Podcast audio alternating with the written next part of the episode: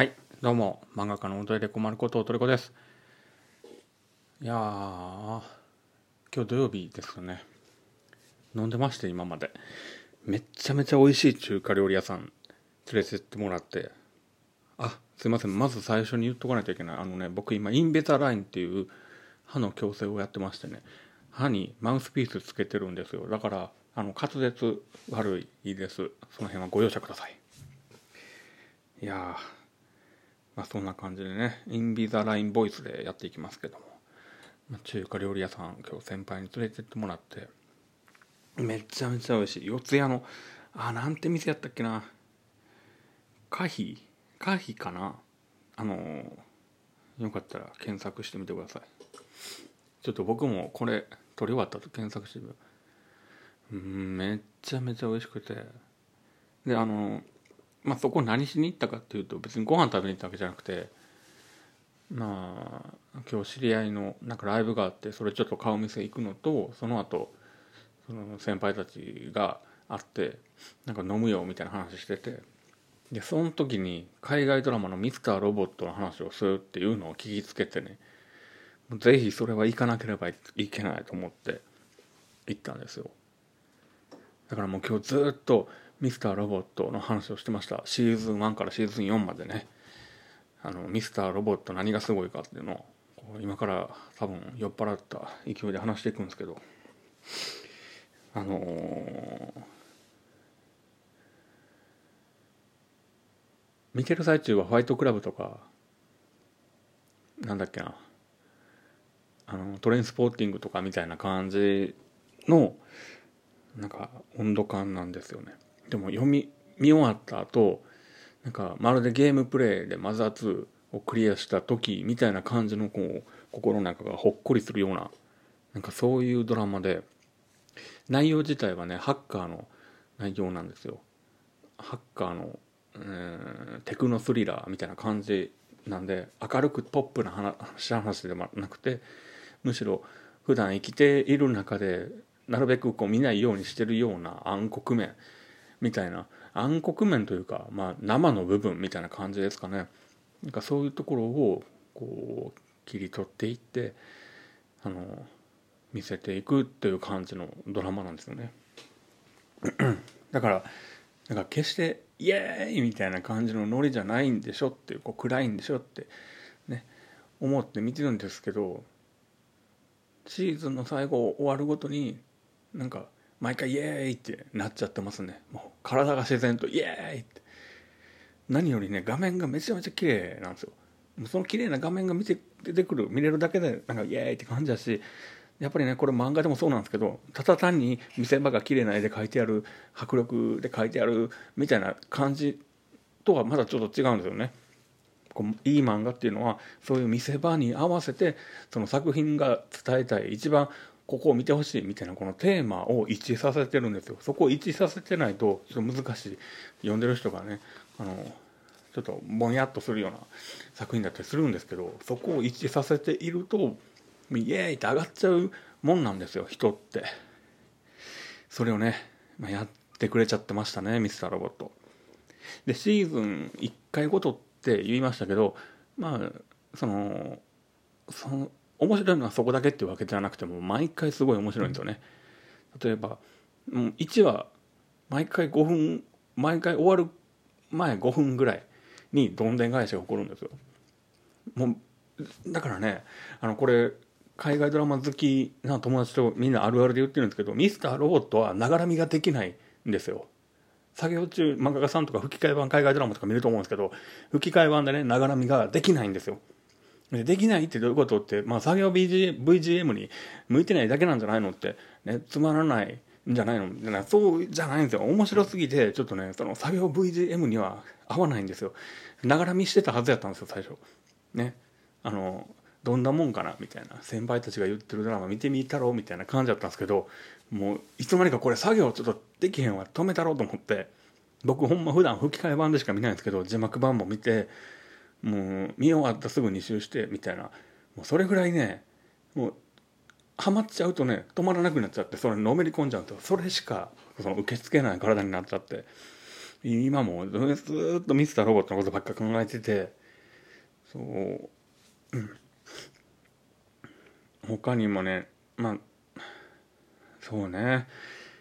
いっぱいいいところあるんですけどとにかく見てほしいですね。もし見たことがない人がいたらアマゾンプライムでやってて。うん。いやそうそう。それでミスターロボットの話してて。これあれですね。タイトルの話。タイトルね強化力が上がりましてって。やろうと思ってて。その話を全然してなかった。なんかね強化力が上がったんですよ。でそのまあその話も飲んでる時にしてて「いや上がったんですよ」って言ったらなんか何をしてる時に上がったんっていうふうに言われていやなんかね何をしてる時とかじゃ関係なかったんですよ。なんかもう自然と気づきがあったというかひらめきがあってドアが開けたんですよね。でそのドアの先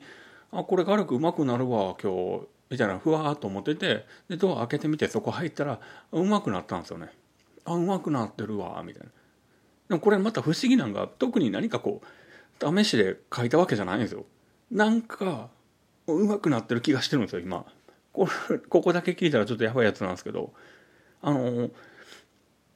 なんかそういうことがあってデッサンってよく絵を描く上での言葉あるじゃないですか。あのデッサンって言葉の中の意味に含まれてるのって別にこの誠実に写実的な写実的な絵を描くっていう意味じゃなくてデッサンっていうのはその物事をそのより正確に捉えるかっていうそのインプットの作業がめちゃめちゃ大きいんですよね。むしろそこが大事って僕は思ってるぐらいで絵描くのが上手くなる上で絵を練習する必要ってないんですよ。すいません。ちょっと蜜飲みますわ。絵描く上で絵練習する必要なくてそれよりも絵が上手くなるっていうのはどういうことかっていうと気づきがあるかどうかなのかなって僕は思ってるんですよ例えば、うん、そうだな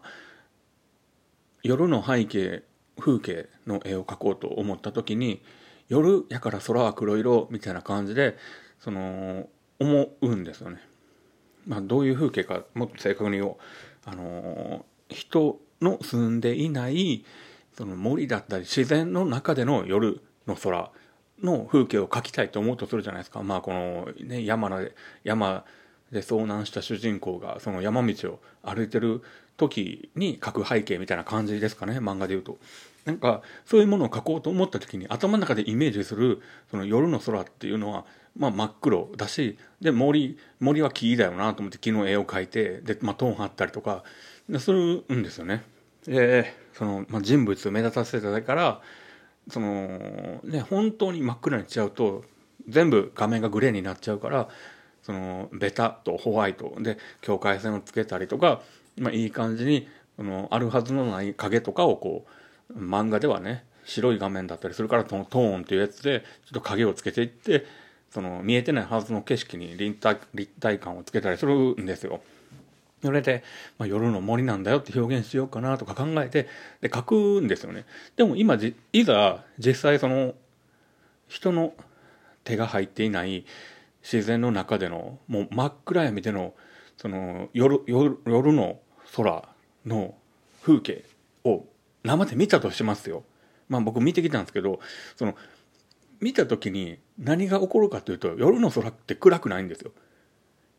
そういうね真っ暗闇の自然の中で一番暗い部分っていうのは夜の空じゃないんですよね。むしろそういう自然界の中で夜の空ってたとえ曇りで星一つ出てなくても月がなくても真っ暗だと思ってたはずなのにめちゃめちゃ明るいんですよ。でなんで明るいって感じるかっていうとそのそれよりも暗いものがあるからなんですよね。それが何かあお風呂沸かしてました。ワンチャン入ってないかもしれんな。うん、ちょっとお風呂を沸かしてました。それで、えー、一番暗いところどこだかっていうと手前の森なんですよね。自分に自分自身の目からね距離が近ければ近いほど物っていうのはそのはっきりと濃く暗く見えるんですよ。でその大原則をもうね肌で感じちゃうとその後前まで書いてたような背景とはまた違う選択肢が1個増えるんですよね。でその増えた選択肢って別に書かなくても頭の中にあるんですよ。目をつぶるだけでこの夜のね真っ暗闇の風景っていうのが思い浮かぶからあ書けるなみたいなことがあるんですよ。これを僕は総じてそのひらめきとかなんかそういうことだと思ってるんです。ドアが一枚開くというかね。でこのドアが一枚開くっていうのはとてもあのそうそう毎日あることではなくてあの一日一枚絵を描いて積み重なっていくものとかでもなくて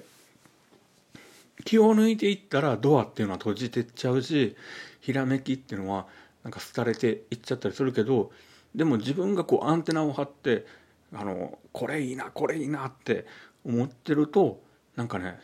ひらめいたりドアが開いたりするんですよね。それが今日あったんですよ。だから絵描いてないんですよ。何度も言うけど絵描いてないんですけど僕は今日画力が上がってるんですよね。それをちょっとただお伝えしたいなと思っただけの音声ラジオでした。あのね、ほんと酔ってるんですよ。今日こ、今までこんなに酔ったかと言わんぐらい酔ってますね。それは言い過ぎですね。いや、でもちょっとここ帰ってきて、なんか勢いで、今日絵うまくなったぞと思ってね、飲んだ後、思ってた、この温度感をなんか伝えたいなとか思って、うん、録音してみましたけど、これ多分自分で後で聞き直さへんかもしれんね。酔っ払いのおっさんがいろいろ一言、いろいろね、言ってるっていうだけのラジオでした。ありがとうございました。5回目でした。